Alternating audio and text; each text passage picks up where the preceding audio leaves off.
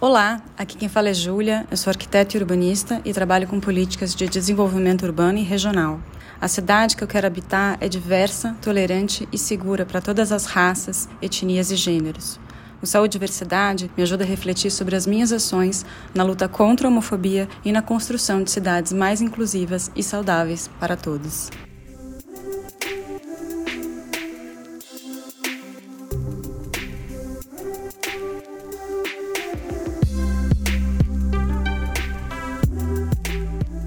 Olá, tá começando mais um programa Saúde e Diversidade, podcast de saúde para as pessoas LGBT. Esse programa foi gravado no dia 7 de fevereiro de 2021 e ele vai ao ar todas as segundas-feiras em todos os tocadores de podcast e todas as quartas-feiras pela Rádio USP, no site da Rádio USP. Por falar nisso, um super beijo, abraço pro pessoal da Rádio USP. Eu sou Mário Cesar Vilhena, tô aqui quarentenado, junto, mas separado com a minha amiga Vivian Avelino Silva. Fala, Vivi, tudo bem? Oi, Mário, tudo bom? E você, como você tá? Tudo bem, tô morrendo de saudades. E aí, a gente tá hoje num clima meio de outono, parece, né? Quase. Menina, não é? Tá tudo nublado. O que, que é isso? A gente tem hoje um convidado, Mário, que é uma pessoa de quem eu gosto muito, que é o Milton Krenit. Milton é médico, graduado pela Faculdade de Medicina da USP, fez residência também lá na Faculdade de Medicina da USP e ele fez geriatria, que é a especialidade que meu marido também faz na mesma instituição, né? Ele atuou como assistente na clínica médica no Hospital Universitário da USP e também como preceptor da geriatria lá no Hospital das Clínicas. Atualmente ele tem uma linha de pesquisa sobre envelhecimento LGBT e é diretor de projetos da ONG Eternamente Sou, que é uma ONG voltada para o público LGBT acima de 60 anos. Milton, que prazer receber você. Obrigada por aceitar nosso convite, viu? Miltinho, toda reverência. Oi, Vivi. Oi, Mário. Obrigado. Obrigado pelo convite. Satisfação de estar aqui com vocês. Satisfação é nossa. Milton, a gente sempre começa o episódio pedindo para o nosso entrevistado falar um pouquinho sobre a trajetória, porque afinal de contas, todo mundo que a gente chama aqui tem já um pezinho na saúde LGBT e a gente quer entender por que que você teve esse interesse também. Legal. Legal, então assim, eu, né, como você falou, eu sou geriatra de formação, então sempre gostei muito de clínica geral, depois gostei de geriatria, gostei de me apropriar sobre os estudos de envelhecimento e dentro da geriatria, quando eu estava, eu acho que essa questão da, de estudar sobre saúde LGBT veio de uma carência até de conhecimento. Quando eu estava na geriatria, perceber que quando eu quis discutir sobre saúde, sobre as pessoas LGBT que envelhecem, eu não sabia onde pesquisar, eu não sabia o que procurar, e eu, daí eu percebi até minha própria ignorância sobre esse assunto. E daí, acho que já vai fazer uns 3, 4 anos, comecei a me apropriar sobre esses assuntos. Comecei a estudar comecei a até depois da minha linha de pesquisa e o meu doutorado mudei completamente para pensar nisso, né? Então é interessante pensar que o meu doutorado antes eu pensei ia fazer sobre cardiologia, envelhecimento, mas daí de repente fiz uma mudança completa, falei, não, acho que eu quero, o que me dá vontade mesmo de estudar, e eu quero ficar mais especialista nisso, vai ser entender um pouco mais sobre a saúde LGBT das pessoas que envelhecem. Que legal. E aí, Milton, a gente vai então agora falar nesse primeiro bloco um pouco sobre o envelhecimento em si, que é um tema que interessa a todo mundo, seja LGBT ou não LGBT, né? Primeira pergunta que eu queria te fazer é essa oposição entre envelhecer ou ter uma vida longa, ter longevidade e envelhecer bem, envelhecer com saúde, envelhecer com boa qualidade de vida, né? Então, não basta a gente ter uma vida de 95 anos. A gente tem que ter uma vida com boa saúde, mas qual que é a diferença? O que, que caracteriza envelhecer bem? Boa, então acho que uma coisa que a gente sempre, e alguns estudiosos dessa área da gerontologia, né, que é a ciência que estuda o envelhecimento, eles vão falar sobre essa qualidade do envelhecimento. Então muitas pessoas vão falar sobre o envelhecimento ativo, o envelhecimento bem sucedido. E a gente vai pontuar alguns pilares que seriam pilares para esse envelhecimento ativo, né, que seria, por exemplo, autonomia, independência, participação social, entre outras coisas que caracterizariam uma qualidade de vida na velhice. Né? Mas então, a gente pensar essa questão de qualidade versus quantidade, é o que você falou. Não basta ter 95 anos, que a gente quer é que essa pessoa de 95 anos tenha autonomia, ou seja, uma capacidade de tomar as próprias decisões, de ser autônoma, independência, de poder fazer as suas atividades de vida diária sem ajuda ou com pouca ajuda e com participação social, presente na sociedade, participando, tomando decisões, sendo importante, não excluída, né? Porque uma coisa que a gente vê da sociedade é colocar as pessoas mais velhas no ostracismo, como se ela fosse um peso, como se ela não importasse mais, ou como se tudo fosse ruim a partir do momento que você envelhece. Então é isso, se a gente pensar nos pilares da autonomia, da independência e da participação social, a gente pode pensar numa velhice mais bem sucedida, uma velhice com qualidade. Muito bom. E aí, o que, que caracteriza essa velhice com qualidade, Milton? Como você descreveria um idoso que envelheceu bem? Então, acho que até nos últimos episódios né, da professora Maria Amélia, a gente fala né, que saúde não significa ausência de doença. Então é muito comum a gente ver pessoas idosas, sei lá, com a sua pressão alta, com essa diabetes, com seu colesterol, até mesmo uma pessoa que já infartou, mas doenças controladas. Então, pessoas que mantêm essa participação social, mantêm uma vida autônoma, mantêm uma independência e conseguem desfrutar da vida na velhice, né? Então isso vai ser permeado por várias questões também, né? Seja renda, escolaridade, mas que vão impactar na qualidade de vida, impactando também em saúde mental, na participação social, um lazer, mas o que a gente quer é isso, são pessoas idosas que, independente de terem doenças, que vai ser comum ter doença no processo de envelhecimento, pode ser comum, é mais comum ter pessoas idosas com mais de uma doença do que com menos doenças, mas que estejam participando, estejam autônomas, estejam vivendo uma vida plena, né? Então isso vai ser um pouco particular de uma pessoa para outra, mas que possa mostrar essa questão da qualidade de vida. Acho que é importante isso que você falou, né? Porque ter uma doença crônica, ter uma doença que demanda tratamento contínuo, não significa que a pessoa perdeu a saúde dela. Né? Ao contrário, se ela tiver com a doença bem manejada, ela pode perfeitamente ter boa qualidade de vida e participar de forma integral nas atividades, nos planos, nos projetos que ela tem, e não se considerar doente e incapaz ou sem possibilidade de fazer planos a partir daí, né? Exatamente, eu acho que a gente não deve fazer isso com as pessoas idosas, de colocar elas à parte e achar que com um processo de envelhecimento seria só problema. E até trazer esse olhar meio patologizante, né? De trazer o processo de envelhecimento como se fosse uma doença. Não, é um processo natural que todos nós vamos passar. E isso vai fazer também com que a gente ressignifique muitas coisas, né? Porque também, ok, então cabelos brancos vão surgir, rugas vão surgir e mudanças corporais vão acontecer. Então eu acho que cabe a nós também discutir que padrões a sociedade espera, né? E que padrões a gente quer ou impede que uma pessoa idosa seja feliz.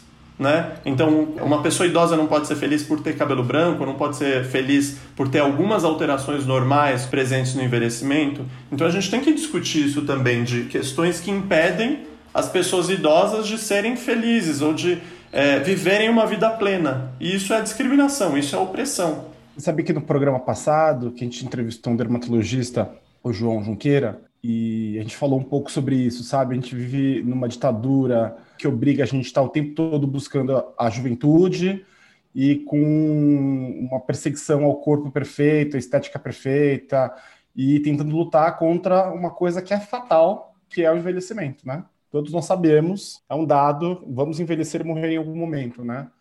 E acho que o, a beleza da sua missão, do seu trabalho, é tentar entender como a gente pode fazer isso da melhor forma possível. Exato, Mário. E isso que a gente vê, né? Nós, como homens gays, a gente vê muito a comunidade, né? Falando agora do lugar de fala de um homem gay, vê essa questão do, da opressão da pressão dentro do, pro corpo do homem gay ser masculino, musculoso, aquele corpo padrão.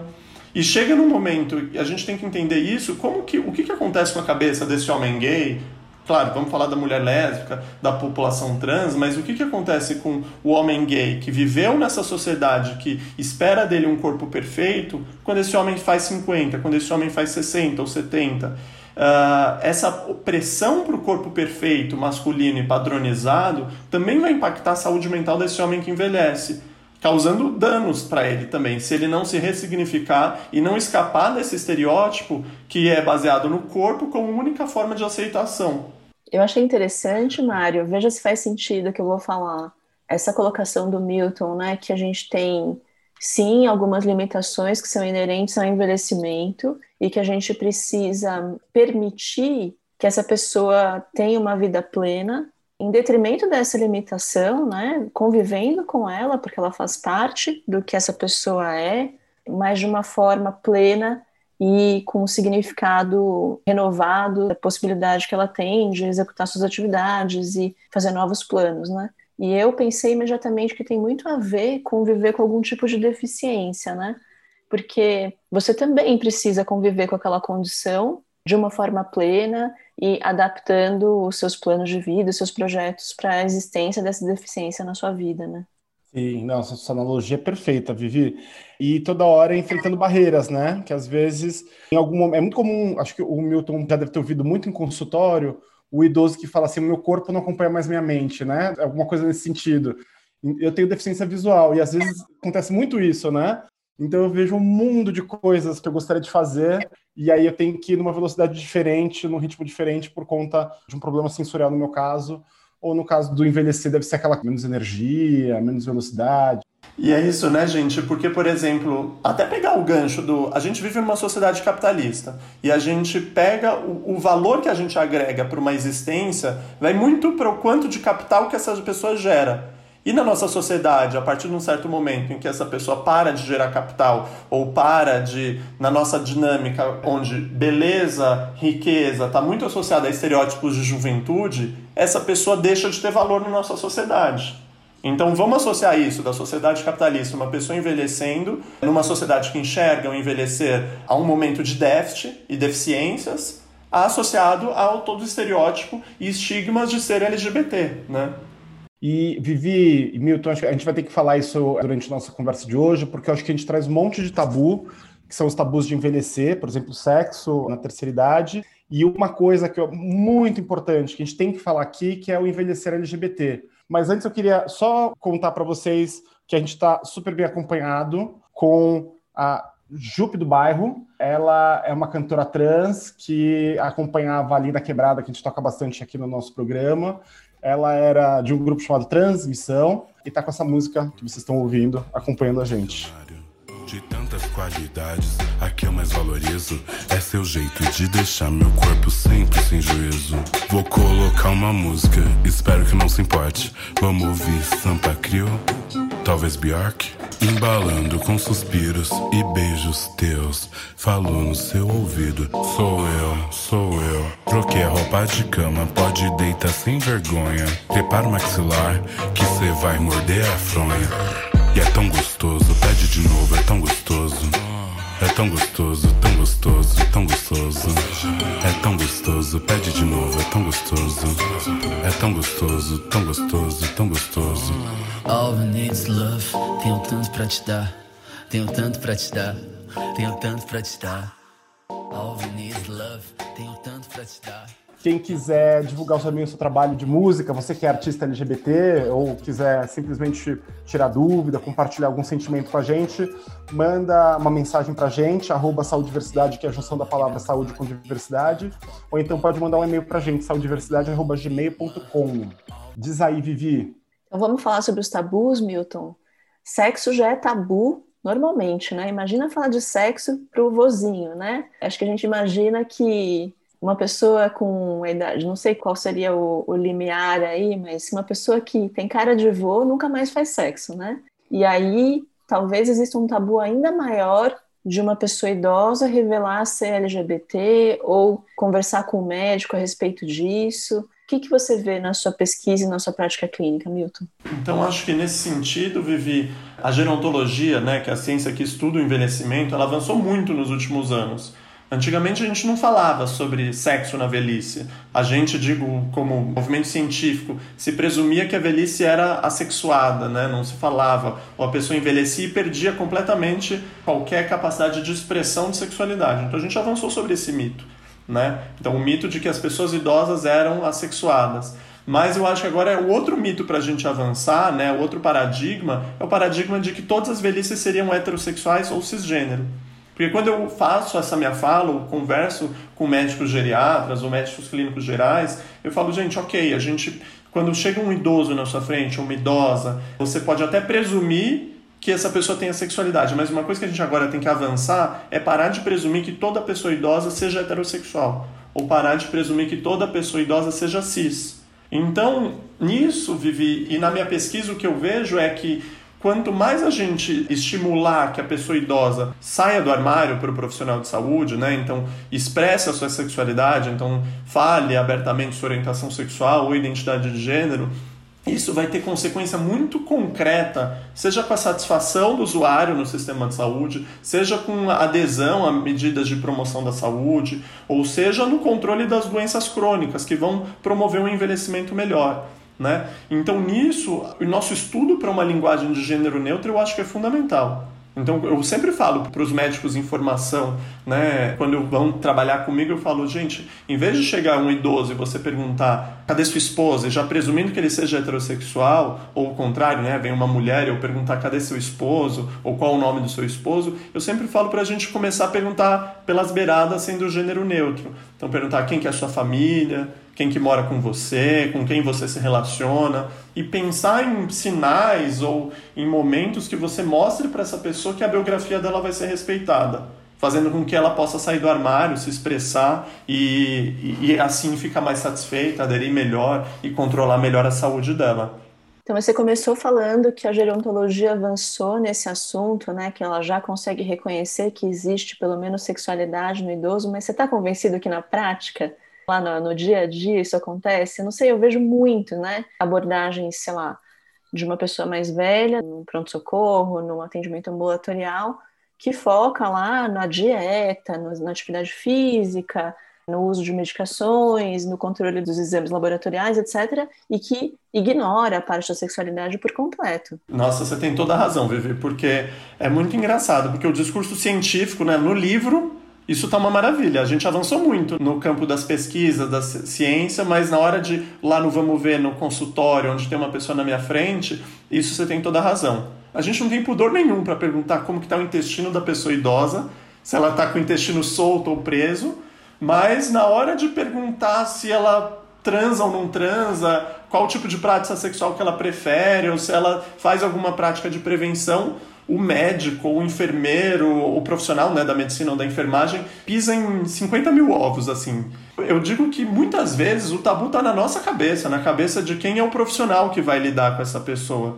E acaba não tendo condições, né, por causa de tabu pessoal, de lidar com isso. Então, é uma coisa para todos os profissionais que lidam com pessoas idosas também se incorporarem e pensarem que da mesma maneira que a gente pergunta se o intestino está preso ou está solto, eu acho que é importante a gente abordar sobre a questão da sexualidade, não ter tabu. E o tabu muitas vezes está na nossa cabeça, né? E abordar sobre isso, porque pessoas idosas transam, pessoas idosas têm libido, pessoas idosas têm desejo, têm atração. E muitas vezes a gente ridiculariza isso, né? Então, é, um idoso que chega e tenta se expressar porque tem desejo, sente atração, a gente vai apontar ele na rua e vai falar que é um velho safado ou é uma velha pervertida. Porque a gente foi condicionado a isso, né? Então acho que a gente tem que romper com isso. E em todos os nossos locais de prática, nossos cenários de prática, a gente batalhar para que essa pessoa idosa possa se expressar e falar, olha, tô com uma secura vaginal, quero transar, mas tô com esse problema, tô com essa questão. Ou um homem falar da ereção, falar da ejaculação abertamente, porque isso está trazendo repercussão para ele. Acho que a gente já começou a entrar então no tópico seguinte, né, que é quais seriam problemas específicos que pessoas idosas poderiam enfrentar nesse campo né, da sexualidade e também, na verdade, nosso interesse, que problemas específicos pessoas LGBTQIA+, podem enfrentar ao envelhecer quando comparadas a pessoas cis hétero e também nas práticas sexuais, Milton? Então, acho que quando a gente vai falar de práticas sexuais, primeira coisa que eu gosto de falar, claro, é inegável que acontecem algumas mudanças, né? Então, o corpo feminino, com o envelhecimento, mudanças hormonais, acontece uma certa atrofia vaginal, uma diminuição de lubrificação, uma diminuição de elasticidade das mamas. Então, uma, há uma maior necessidade de lubrificação, até pensar em lubrificantes à base de água ou aumentar estímulos de preliminares. Isso acontece com o corpo feminino. Com o corpo masculino, por exemplo, pode diminuir a, a intensidade das ereções. É normal acontecer uma diminuição da quantidade de volume que esse homem ejacula. Então pode acontecer até a diminuição completa, não sair mais nada na ejaculação. Não significa que ele vai não ter orgasmo, então diferente orgasmo de ejaculação, né? Então pode diminuir a ereção, pode diminuir um pouquinho o volume que esse homem ejacula e também aumentar o período refratário, né? O período entre um homem desde o momento que ele ejacula até ele conseguir ter uma nova ereção. Esse período pode aumentar também. Isso é normal. Mas o que, que eu costumo falar? A principal dificuldade que um idoso enfrenta para expressar sexualidade não é isso. Isso é o que a gente estuda na biologia, lá na nossa faculdade de medicina. Mas o que a gente não estuda, que oprime muito a pessoa idosa, é a discriminação, é o preconceito. Porque se a gente não permite que um idoso ou uma idosa chegue no consultório médico e fale que está com problema de secura vaginal, essa mulher nunca vai falar e a gente nunca vai tratar. E daí ela nunca mais vai ter prazer no sexo. Claro que a gente também, pensando né, em várias questões aqui de opressão que também impedem que essa mulher tenha prazer no sexo. Então, muita coisa, né? Pensando em paradigmas. Então, se a gente olha só a parte biológica, é o topo do iceberg, tem muito mais outras coisas para pensar. E pessoas LGBTs, eu acho que tem isso. Eu acho que a gente pensar, interessante a gente entender tanto a orientação sexual quanto a identidade de gênero da pessoa, para entender qual que é a prática sexual que está com mais dificuldade, pensar em não ter tabu, pensar em dificuldades, seja um homem gay, seja um ativo ou passivo, o que, que se tem alguma dificuldade, determinada prática sexual, seja na mulher lésbica, a gente orientar, pensar também no sexo seguro para a mulher lésbica, que muitos médicos acabam não falando sobre isso, inclusive também falando da população trans né? Então, mudanças hormonais também podem impactar, né? A questão da transição hormonal pode impactar na saúde sexual. Então, é importante a gente se incorporar, mas sempre lembrando que o preconceito e a discriminação é a maior dificuldade de expressão de sexualidade e não uma questão biológica. Esse tema que você está falando é tão importante, né? Porque ele perpassa por todas as pessoas, né? E por todos os temas, que é a questão do preconceito e a questão da temática do sexo na nossa sociedade, né? Então, para o homem hétero, isso de uma forma que é mais fácil, né? O homem que trans, ele é viril. A mulher dona de casa que vai envelhecendo, é, é comum ela se dizer assexuada, né? Ela falar que não gosta mais de fazer sexo. E para a pessoa LGBT, a pessoa LGBT pervertida, né? E, como você disse, não existe idoso LGBT, idoso trans, idoso gay, por diversos motivos. E o que eu acho que está acontecendo agora, acho que desde a saída do armário dos anos 80, 90, e agora que, que as pessoas não estão mais morrendo de HIV, né? Eu acho que está surgindo um público idoso LGBT que é mais. E também depois das políticas públicas de saúde LGBT que é da terceira idade, que vieram a partir lá dos anos 2000, 2010, eu acho que está surgindo um movimento de pessoas que estão saindo de casa e estão na rua e vão aparecer e vão para o consultório médico com essas questões que a gente está conversando aqui, né, Milton? Legal, Mário. E é isso, né? Eu acho que a gente pode. É até um campo de estudo para a gente pensar. Porque, sei lá, 50 anos atrás, 60 anos atrás, agora eu não sei exato, surgiu a pílula anticoncepcional.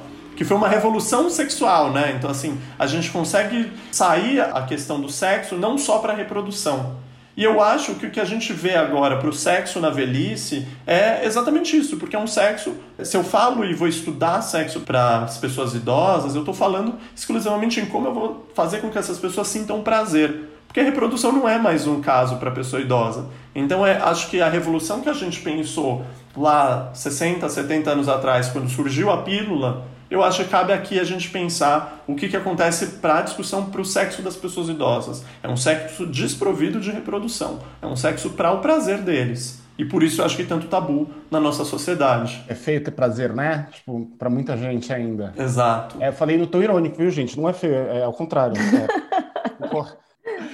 Sexo é tabu, né, gente? Aí, Milton, dentro dessa mesma aspecto que a gente está discutindo, né, do quanto pode ser um desafio, né, falar sobre sexo inclusive sobre os problemas que podem acontecer no envelhecimento, né, na prática sexual, a prevenção de infecções sexualmente transmissíveis também é um desafio para as pessoas mais velhas? Também. Porque acontece uma coisa, né? Nesse mesmo contexto, né? Que a gente, digo a gente como profissionais de saúde, a gente não vê as pessoas idosas como vulneráveis às infecções sexualmente transmissíveis. Então existe isso. Os idosos também não se veem como vulneráveis. Então acontece que existe sim um risco, existe uma vulnerabilidade às infecções. A gente vê isso em pesquisas epidemiológicas como um aumento de taxa de infecção pelo HIV em pessoas idosas. E uma coisa interessante é que, diferente do jovem que a gente diagnostica HIV, por exemplo, na atenção primária, né, no posto de saúde, é, em estratégias de testagem precoce, pessoas idosas muitas vezes a gente diagnostica na atenção terciária, lá no hospital super complexo, né, já quando tem alguma complicação de saúde. Então existem muitas barreiras e acho que é interessante a gente pensar que, por exemplo, quando começou a surgir o HIV, vinham só campanhas baseadas no medo e na abstinência sexual. E a gente já viu que isso é ineficaz. Só que hoje em dia, quando a gente vai pensar em estratégias de prevenção para pessoas idosas, muitas vezes a gente está repetindo essas campanhas, né? Da abstinência, do medo, ou até uma campanha que não tem contexto, chegar para a população e falar só use camisinha. Então achei interessante a gente entender, porque é isso, as pessoas não vão usar se a gente só falar isso, uma palavra jogada no vento, né? Pensando assim numa brincadeira. Mas a gente tem que entrar no contexto dessa pessoa, saber qual que é a cena sexual dela, o que está envolvido, por que, que ela não usaria um método preventivo, né? Por exemplo, é um homem com uma certa disfunção erétil que está com medo de brochar na hora de pôr a camisinha. Se eu falar para ele usar a camisinha, ele nunca vai usar. Então eu tenho que entender um pouquinho qual é o contexto e entender que estratégia de prevenção, da mesma maneira que os infectologistas falam de prevenção combinada para a população jovem, a gente tem que pensar em estratégia também não hierarquizada para as pessoas idosas, seja camisinha, seja estudar se vale a pena PrEP ou não, ou outras estratégias, mas entrando na cena sexual. Por que, que essa pessoa não usa tal estratégia? Alguma outra estratégia vale mais a pena para ela, né? Deixa eu só fazer uma pausa aqui esclarecer, porque acho que não é claro para todo mundo, né, Milton, o que, que significa prevenção combinada. Né? Então, essa estratégia propõe que você ofereça de forma não hierarquizada, ou seja, sem colocar uma em primeiro lugar e outra em segundo lugar, né? Você oferece todas as cartas simultaneamente. Tem uma cartela de prevenção com diferentes estratégias para evitar infecções sexualmente transmissíveis, incluindo HIV. Então, antigamente a gente tinha uma única opção, que era a camisinha, né? E ela ficou aí desde a década de 80 até recentemente, quando a gente começou a incluir medicações também como uma opção de prevenção, né? Então a gente usa, no caso do HIV, medicamentos antirretrovirais, que são aqueles que combatem o HIV, tanto no cenário pré-exposição, ou seja, se eu sei que eu tenho uma exposição recorrente, eu tomo medicamento diariamente fico protegido do HIV, ou numa situação pós-exposição. Já aconteceu e eu tenho 72 horas para usar um esquema que vai reduzir bastante o risco de eu ficar com a infecção estabelecida. No caso das ISTs e do HIV, além dessas formas, a gente tem outras formas. Uma delas é testagem frequente, né?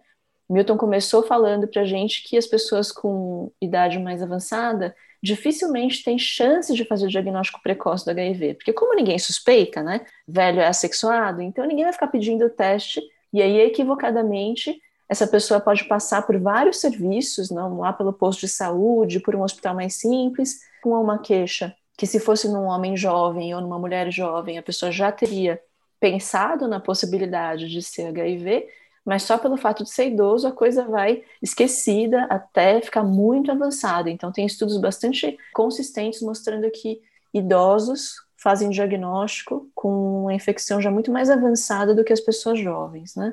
Então, tudo isso nos informa que a gente está falhando. A gente tem uma cartela de possibilidades de prevenção que a gente deixa, a gente perde a chance de oferecer para essas pessoas, né? Exato. E muitas vezes essas pessoas estão aí, estão frequentando, não agora na pandemia, né, mas estavam no baile, estavam nos clubes, em centros de vivência e a gente não está olhando e as estratégias de prevenção não estavam sendo eficazes, né? Existem fenômenos da sociedade, né, Milton, que contribuem para que as pessoas mais velhas hoje tenham uma chance maior de ter mais parcerias sexuais, né? Então, por exemplo, o fato de ter muito mais divórcio, por exemplo, o fato da gente ter uma cultura de mais liberdade sexual, né? Até o fato da gente ter acesso a medicações que ajudam a ereção para homens que tinham um pouco de dificuldade enfim, uma série de fatores e são fatores que deixam a gente cheio de alegria, né? Que bom que as pessoas podem ter mais prazer e uma vida sexual com mais qualidade, né? Vivi, você tocou num ponto muito legal, porque, por exemplo, muitas vezes eu vejo discursos de médicos ou de profissionais da saúde desse campo gerontológico, né, do campo do envelhecimento, colocando a culpa nessas estratégias, colocando a culpa no remédio para ereção, a culpa da infecção pelo HIV por causa do remédio. Mas não, acho que a gente tem que celebrar que existem essas estratégias. Só que incorporar essas estratégias de educação sexual, de medicações ereção, junto com estratégias de prevenção. Né? E não culpabilizar a pessoa pela infecção ou culpabilizar o remédio por isso. Isso seria só uma questão meio higiênica, né? uma visão patologizante. Trocando em miúdos, tipo, quem toma remédio para ereção pode fazer sexo, tá tudo bem, o importante é que a gente tenha acesso à informação de estratégias de prevenção a outras ISTs que possam vir por conta de uma prática sexual mais intensa, né? Por exemplo, profilaxia pré e pós-exposição, né? PrEP PEP, ou utilização de camisinha, parceiro fixo, coisas do tipo. Exatamente. E é bom a gente estar tá falando desse tema, é bom para quem está ouvindo a gente, para a gente ir desmistificando. Quanto mais a gente fala, é bom para, quem sabe, alguém que tenha lá 60, 50, 70 anos e tenha se sentido desautorizado para fazer sexo de novo, possa se, se sentir empoderado ir lá e fazer sexo com uma pessoa que ele goste, que goste dele, sabe? É isso aí. Só para encerrar esse bloco, deixa eu fazer algumas perguntas mais direcionadas então para Milton. Milton, uma pessoa que tem dificuldade de ereção, então quais são as alternativas clínicas para a gente ajudá-lo? Tá. Então acho que a gente tem os remédios, né, para ereção, mas a primeira coisa, né, como a gente está gravando o programa, acho que a ideia é que a pessoa principalmente pessoas idosas, conversem com seus médicos sobre isso, né? Então, assim, se a pessoa não tiver nenhuma contraindicação que o médico vai avaliar para o uso dessas medicações, existem alguns remédios que ajudam a aumentar a intensidade da ereção e prolongar a ereção. Isso é uma das principais medidas que a gente tem. Tá? Então, isso, e caso não responda, ou caso já seja um paciente que já tem uma lesão, por exemplo, na artéria do pênis, causada por colesterol, diabetes, alguma coisa que a gente já sabe que não vai resolver direito o remédio, existem outras estratégias, seja uma prótese, seja uma injeção, né? uma injeção que o, o homem faz uma injeção no próprio pênis para ajudar na ereção. Tá? Mas acho que tudo isso é, com avaliação médica, avaliação se existe ou não alguma contraindicação para o uso dessas terapias. E se for uma pessoa com vagina que tem secura vaginal ou dor para penetração, o que mais que a gente pode oferecer? Né? Tá, então acho que para uma pessoa com vagina que tem secura, acho que a principal coisa, lubrificante, lembrar das preliminares, né, que as preliminares, e muitas pessoas idosas falam isso, que quando é jovem ou pessoa, na nossa cultura, muitas pessoas relacionam sexo só com penetração, mas não, sexo é muito além. E muitas pessoas idosas falam, não, preliminar é uma das melhores partes do sexo para muitas pessoas. Então, preliminar para ajudar a lubrificação, lubrificantes. Muitas pessoas idosas não sabem nem onde fica o lubrificante na farmácia. Então, orientar sobre compra e uso de lubrificante à base de água. E para algumas pessoas que têm até uma certa atrofia vaginal, né? Acho que cabe até algum hormônio tópico, uma pomada à base de estrógeno para ajudar o trofismo ali da vagina para diminuir dor, diminuir secura também. Eu te atropelei um pouco e agora me lembrei de uma coisa importante em relação ao tratamento da disfunção erétil, né? Quando é possível fazer esse tratamento, melhorar a ereção também ajuda a usar a camisinha direito, né, Milton? Exatamente. Então, é naquilo que a gente estava falando, né? A gente tem que usar a estratégia para ereção junto com a estratégia de prevenção. Então, orientar, né? A, eu tenho uma ereção meia bomba, que não vai dar para. Ou dá para ter uma penetração ou estou com receio de uma penetração anal, por exemplo. E na hora que. Porque lembra disso, né? Que para ter uma penetração anal, a ereção tem que ser mais potente do que para uma penetração vaginal. O ânus ele demanda uma resistência maior do que a vagina. O ânus tem um esfíncter, né, que é um músculo. É mais difícil penetrar o ânus do que penetrar a vagina.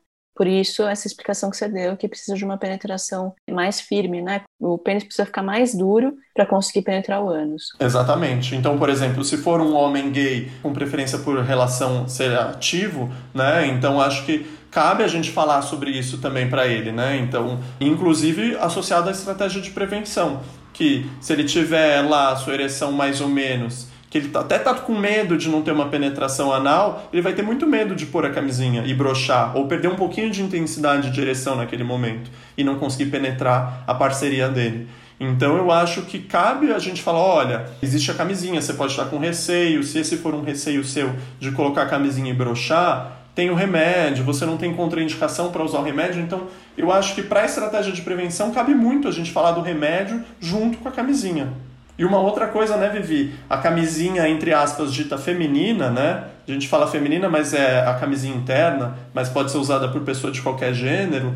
É uma camisinha que pode ser usada no pênis. E não necessariamente o pênis precisa estar completamente duro para usar. A pessoa pode usar com pênis semi-rígido e também entrar na estratégia de prevenção. Então a camisinha feminina é bem mais folgada, né? Ela é mais larga, ela também é feita de látex e aí, se for um pênis meia bomba, dá para colocar, encaixar a camisinha feminina e penetrar o parceiro ou parceira de uma forma um pouco mais tranquila do que com a necessidade de colocar a camisinha masculina, né, que é a externa, que é bem justinha e precisa do pênis mais ereto. Isso foi uma dica que eu ouvi de um homem idoso também. A gente está falando com Milton Krenit. Que delícia conversar com você, Milton. Tô adorando, gente. Hoje a gente está com esse papo mais do que delicioso e com o nosso convidado incrível, Chup do Bairro, essa música incrível que está preenchendo os nossos corações. All we need is love. Tenho tanto pra te dar, tenho tanto pra te dar, tenho tanto pra te dar. Pode botar tudo, bota. Bota tudo que eu não grito. Bota logo tudo, bota. E me deixa mordido. All we need love. E me arranca vários. Uh, pop, pop, with love. Bota ouvindo lã, ouvindo lã. Need love E me arranca vários Isso, uh, pop, pop, with love. Bota ouvindo lã, ouvindo lã. Bota logo tudo, bota. Bota tudo que eu não grito. Pode botar tudo, bota. E atendi o pedido. Pode botar tudo, bota. Bota tudo que eu não grito. Bota logo tudo, bota. Se você quiser falar com a gente, tiver alguma dúvida, manda mensagem, arroba saudiversidade ou saudiversidade.gmail.com. Nós vamos responder com certeza. Milton, agora na terceira parte do programa, quero te perguntar sobre o assunto do seu coração, que eu sei que é o assunto da sua tese. Conta um pouco pra gente sobre a sua tese. Então, quando eu decidi estudar sobre esse assunto, uma coisa que eu fui pesquisar era sobre o acesso à saúde. Né? Então, se ser LGBT uh, no Brasil conferiria um, um risco maior para a pessoa ter um pior acesso à saúde em relação a pessoas heterossexuais e cis, sendo idoso.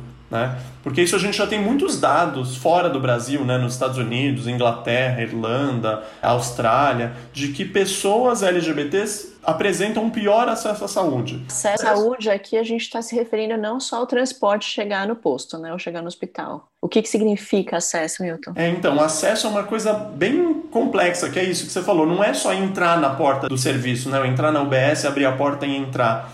Acessar um serviço vai desde a facilidade que eu tenho de marcar uma consulta, a facilidade que eu tenho de fazer os exames, a facilidade ou não que eu tenho de sentir confiança no, no serviço, no profissional e na facilidade ou não que eu vou ter de aderir às medidas que o profissional de saúde lá do posto vai indicar para mim. Seja eu parar de fumar, seja eu fazer atividade física, ou seja eu fazer um Papa Nicolau, por exemplo. Então o acesso é uma coisa muito complexa, né? Que a gente vai dividir, e quando a gente vai falar de acesso à saúde, existem várias variáveis que vão pensar o porquê que a tal pessoa tem um acesso à saúde pior. E muitas vezes a discriminação, o medo de sofrer discriminação, experiências ruins anteriores, seja o contexto que a gente vive, ou como o cenário hétero cisnormativo de um UBS, né, de um posto de saúde é construído, é organizado, ou até mesmo o profissional de saúde que lá está trabalhando também isso conta. Né? Então essa foi minha pesquisa, né? e está sendo minha pesquisa, meu estudo, avaliar se ser LGBT com mais de 50 anos no Brasil é um fator de risco para a pessoa ter um pior acesso à saúde. E ainda estou analisando os dados, né? ainda uma coisa aí agora de antemão para vocês. Sim, Quando eu comparo e a gente exclui algumas variáveis né, que poderiam gerar confusão, né, como renda, escolaridade, raça, tudo que depois a gente vai falar até de teoria interseccional, mas quando eu excluo tudo isso, só o fato da pessoa ser LGBT ela pode ter um pior acesso à saúde, uma piora na realização de exames preventivos. Então, quando eu comparo mulheres lésbicas de 50 ou mais anos no Brasil com mulheres heterossexuais, as mulheres lésbicas fazem menos exames preventivos, como mamografia, menos exames como Papa Nicolau, menos exames como rastreio de, de câncer de intestino. Então, isso é só uma variável, mas pode indicar que talvez o acompanhamento do processo de envelhecimento, ou o controle de outras doenças, ou a promoção da saúde dessas pessoas possa ser pior. Que é isso, a gente tem que acompanhar o envelhecimento dessas pessoas, acompanhar se surge ou não doença, promover a saúde delas. E se eu estou notando em algumas variáveis que o controle da saúde é pior nas pessoas LGBTs, provavelmente nas outras variáveis também. Então, no controle do diabetes, ou no controle da hipertensão, ou na promoção do envelhecimento saudável, né? isso também pode ser pior. E isso vai demandar um pior envelhecimento, um envelhecimento menos sucedido, assim, né? Menos bem sucedido. Isso faz sentido, né? Porque para uma pessoa LGBT, seja ela cis, é, gay, é, lésbica, bi ou trans, como ela pode não se sentir acolhida, pode não ter a sua voz reconhecida no serviço de saúde, ela não quer voltar, né? Ela não quer. E já que ela não volta, ela não toma o remédio direito, e aí ela não consegue pegar a medicação, e aí ela não consegue fazer exames, enfim. É uma bola de neve que leva a essas consequências, né? De ficar com a saúde pior e envelhecer com menos qualidade de vida, né? Esse é um dado legal, Vivi. Dois dados que eu queria comentar. Um, quem que tem o direito de envelhecer no nosso país, né? Que a gente entra até num outro ponto de falar da expectativa de vida estimada de população trans no Brasil que tem uma publicação da ANTRA, né, estima a, a expectativa de vida em 35 anos. Então, quem que tem, né, de que envelhecimento a gente está falando? Qual é o envelhecimento que a gente estuda? E também tem um outro dado, né, que vai pegar o acesso à saúde de travestis no Brasil, que também é muito precário. Existe uma pesquisa que vai pensar, por exemplo, o BS. O princípio da atenção primária na saúde, né, do posto de saúde, é que a gente tem um posto de saúde quase na esquina da nossa casa, para eu chegar lá fácil, eu acessar, eu ser acolhido, minhas angústias, eu vacinar no posto, né? Entre parênteses, vamos, viva o SUS, vamos falar do SUS também. Mas existe uma pesquisa que fala que mulheres trans e travestis têm um risco duas a três vezes maior do que pessoas cis de ter que andar mais do que uma hora para conseguir achar um serviço de saúde que as respeite ou que ela se sinta acolhida. Então, quando na verdade o princípio da atenção primária é isso, eu em 15 minutos, 10 minutos estar num posto de saúde para cuidar da minha saúde. E mulheres trans e travestis têm um risco duas, três vezes maiores que a gente de ter que andar mais de uma hora de transporte para acessar um serviço de saúde. E esse é o acesso né, da chegada, né? Fora o fato de olharem feio para ela na sala de espera, não reconhecerem o nome social e uma série de outras violências que ela pode sofrer no próprio quando ela entrou já no serviço, né? Depois de tanto caminhar. Exato. E daí se ela teve essa experiência péssima, ela não vai mais voltar e vai fazer com que ela deixe de cuidar da saúde, ou se ela cuidar da saúde vai ser só em caso de emergência. Não vai mais fazer aquilo que a gente fala de prevenção e promoção da saúde. Eu fico também bastante impactada, Milton, quando a gente escuta em relação à diferença de gênero, né? Homens, em geral, procuram menos o serviço de saúde por uma série de motivos, inclusive pelo machismo, né? De achar que sempre tem independência, nunca tem fragilidade, nunca sente dor, nunca, nunca adoece, né? É nítido isso dentro da geriatria também? Isso a gente vê. Inclusive, os serviços, né, centros de vivência, é muito mais feminino. Claro, também a gente tem a expectativa de vida das mulheres cis maiores do que dos homens cis, né? Um pouquinho maior, mas a gente vê isso que você falou do machismo estrutural. O homem não não sai de casa, né? O homem não vai pensar em prevenção ou pensa menos na prevenção. Então, o machismo estrutural permeia também essa discussão de promoção da saúde no envelhecimento. Milton, eu queria falar sobre coisas que devem ser evitadas na terceira idade. Por exemplo, tem duas especialidades que são muito procuradas, principalmente para quem está saindo dos 30, começando a entrar numa idade mais madura, que podem passar a falsa sensação de uma eterna juventude. Ortomolecular e tudo que tem a ver com anti-aging, né? Que é vários nomes, podem ser com uma falsa promessa de retardar o seu envelhecimento sem comprovações científicas. E eu acho que é importante a gente falar, porque eu acho que tem uma proliferação de, de pessoas eh, procurando esses especialistas com essas falsas promessas. Exato, não, Mário, isso é excelente. Vamos falar disso e vamos falar disso também na comunidade LGBT, porque qual que é o impacto disso, né? Primeiro, do anti-aging, né? Do anti-envelhecimento, é o combater o envelhecimento. Na verdade, o envelhecimento, a gente tem que mudar esse paradigma de ser contra o envelhecimento. O envelhecimento não tem nada de errado com o envelhecimento. Tem errado com os preconceitos, né? Então acho que tem até uma influência que eu gostei muito do que ela falou e eu apropriei do que ela fala. Falo, o envelhecimento não é para ser combatido, é para ser celebrado. Claro, a gente tem que celebrar e promover o envelhecimento ativo, bem-sucedido, promover a saúde, a atividade física, mas essas coisas de que não tem comprovação científica ou baseados muito talvez na estética, isso é muito da opressão. E a gente volta naquela primeira fala nossa do programa do corpo. Até trago um dado para vocês, por exemplo, quando eu comparo taxa de câncer de pele em homens gays, cis, com homens cis heterossexuais nos Estados Unidos, é muito maior a taxa de câncer de pele em homens gays nos Estados Unidos. Muito provavelmente pela taxa de bronzeamento artificial que esses homens fazem lá. E talvez entra de novo na. Por que, que esses homens fazem mais bronzeamento artificial? Talvez porque eles sentem essa pressão de ter o corpo perfeito, ou o corpo bronzeado, o corpo padronizado. E a gente pensa agora nisso da questão do anti-aging e o, qual que é o impacto do anti-aging no nosso corpo e que corpo essas pessoas estão buscando, né? Acho que é uma discussão super importante. E eu acho que a gente tem que falar então de qualidade de vida, né? Porque se a gente está falando em, em, terceira idade, que é o que resume nosso programa, a gente tem que ter, na verdade, em todas as idades, uma vida com a melhor qualidade de vida possível. Qualidade de vida é tentar dormir bem, se alimentar bem, não consumir alimento ultraprocessado e manter uma rotina de atividade física regular, né? Exatamente. Então tem toda uma rotina que a gente pode pensar em promoção da saúde e que também é o que você falou, acho que também a gente tem que permear essa discussão e falar qual que é o impacto da renda para eu conseguir promover saúde, né? Eu conseguir falar de envelhecimento e promoção da saúde quando a pessoa não tem moradia digna, não tem um transporte digno. E isso também vai estar tá sendo perpassado em muitas comunidades LGBTs aí no Brasil adentro, né?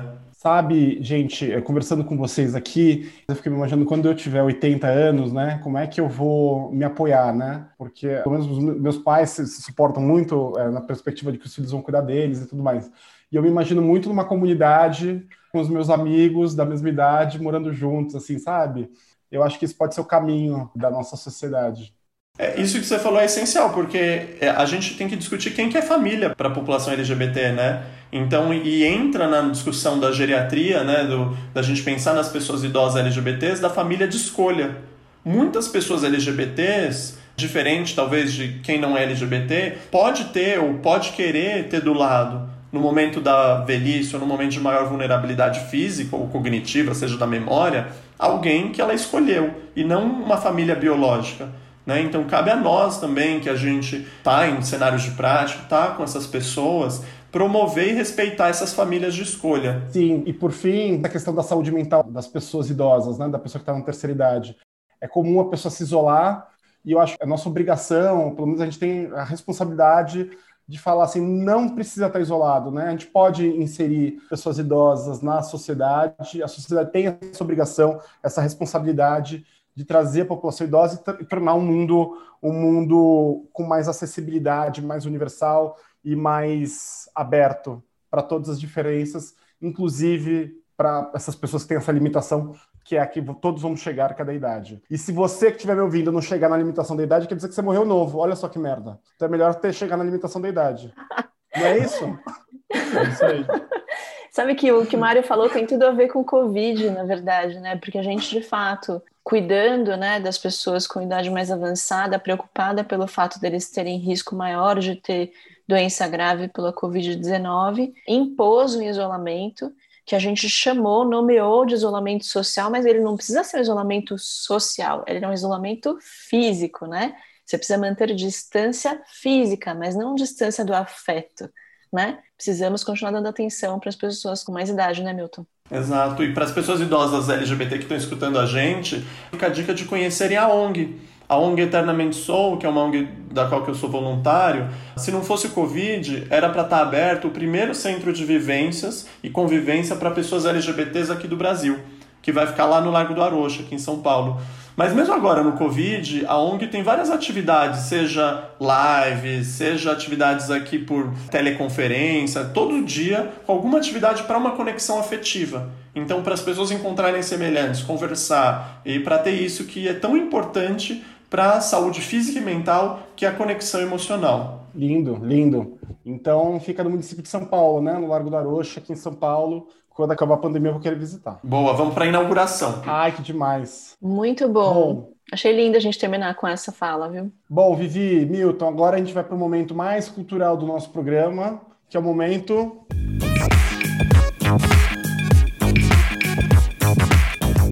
Cultura transviada. Nesse momento, o nosso convidado, a Vivi e eu, trazemos sempre uma dica cultural do mundo LGBTQIA mais ou não, podcast, livro, cinema, feriado, o que você quiser.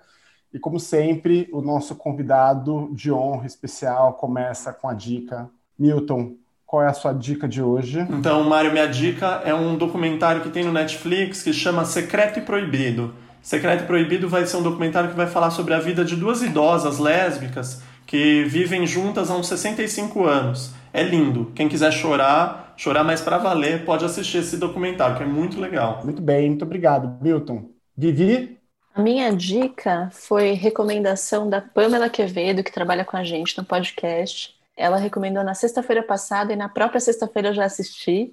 Chama Retrato de uma Jovem em Chamas, um filme francês que foi lançado em 2019. A diretora chama Céline Siama e ela é uma mulher lésbica e ela conta a história de um amor proibido entre duas mulheres no fim do século XVIII, mas ela conta de uma forma realmente com muita sensibilidade. É um filme triste, porque no fim elas não conseguem ficar juntas e tudo mais, mas tem uma beleza, uma sensibilidade que eu realmente fiquei muito tocada. Obrigada, Pamela, pela sugestão. E o filme é incrível, ele está disponível no Telecine. Legal, muito bem. A minha dica são os canais, as redes sociais da Casa 1. Eu tenho acompanhado eles, os podcasts deles que estão nos tocadores e também os vídeos que estão no YouTube. São muito bons, gente, são muito bons. Eu aprendo tanto. Tem umas palestras gravadas, inclusive com, alguns, com, com pessoas conhecidas que já passaram aqui pelo nosso podcast, pessoas que eu quero trazer para o nosso podcast, e depoimentos de médicos, advogados, atrizes, pessoas de todas as especialidades, de diversos segmentos da sociedade, falando coisas de todos os tipos. Acompanhe a Casa 1 nas redes sociais, eles estão em todas. Excelente. Antes de agradecer mais uma vez o nosso convidado e falar um tchau, eu queria agradecer as pessoas que nos apoiam. Natália Breda, Pamela Quevedo, Fernanda Rick, que trabalham conosco na produção do podcast, e o Fábio Escaleira e a Bruna Pousada, que trabalham conosco na comunicação além das pessoas que nos apoiam, a Rádio USP e Castro Burger. Meu tio, muito obrigado. Foi, esse foi mais um programa Saúde e Diversidade. Obrigado, gente. Adorei estar aqui com vocês. Beijo, fofo. Obrigada, Milton. Beijo, gente.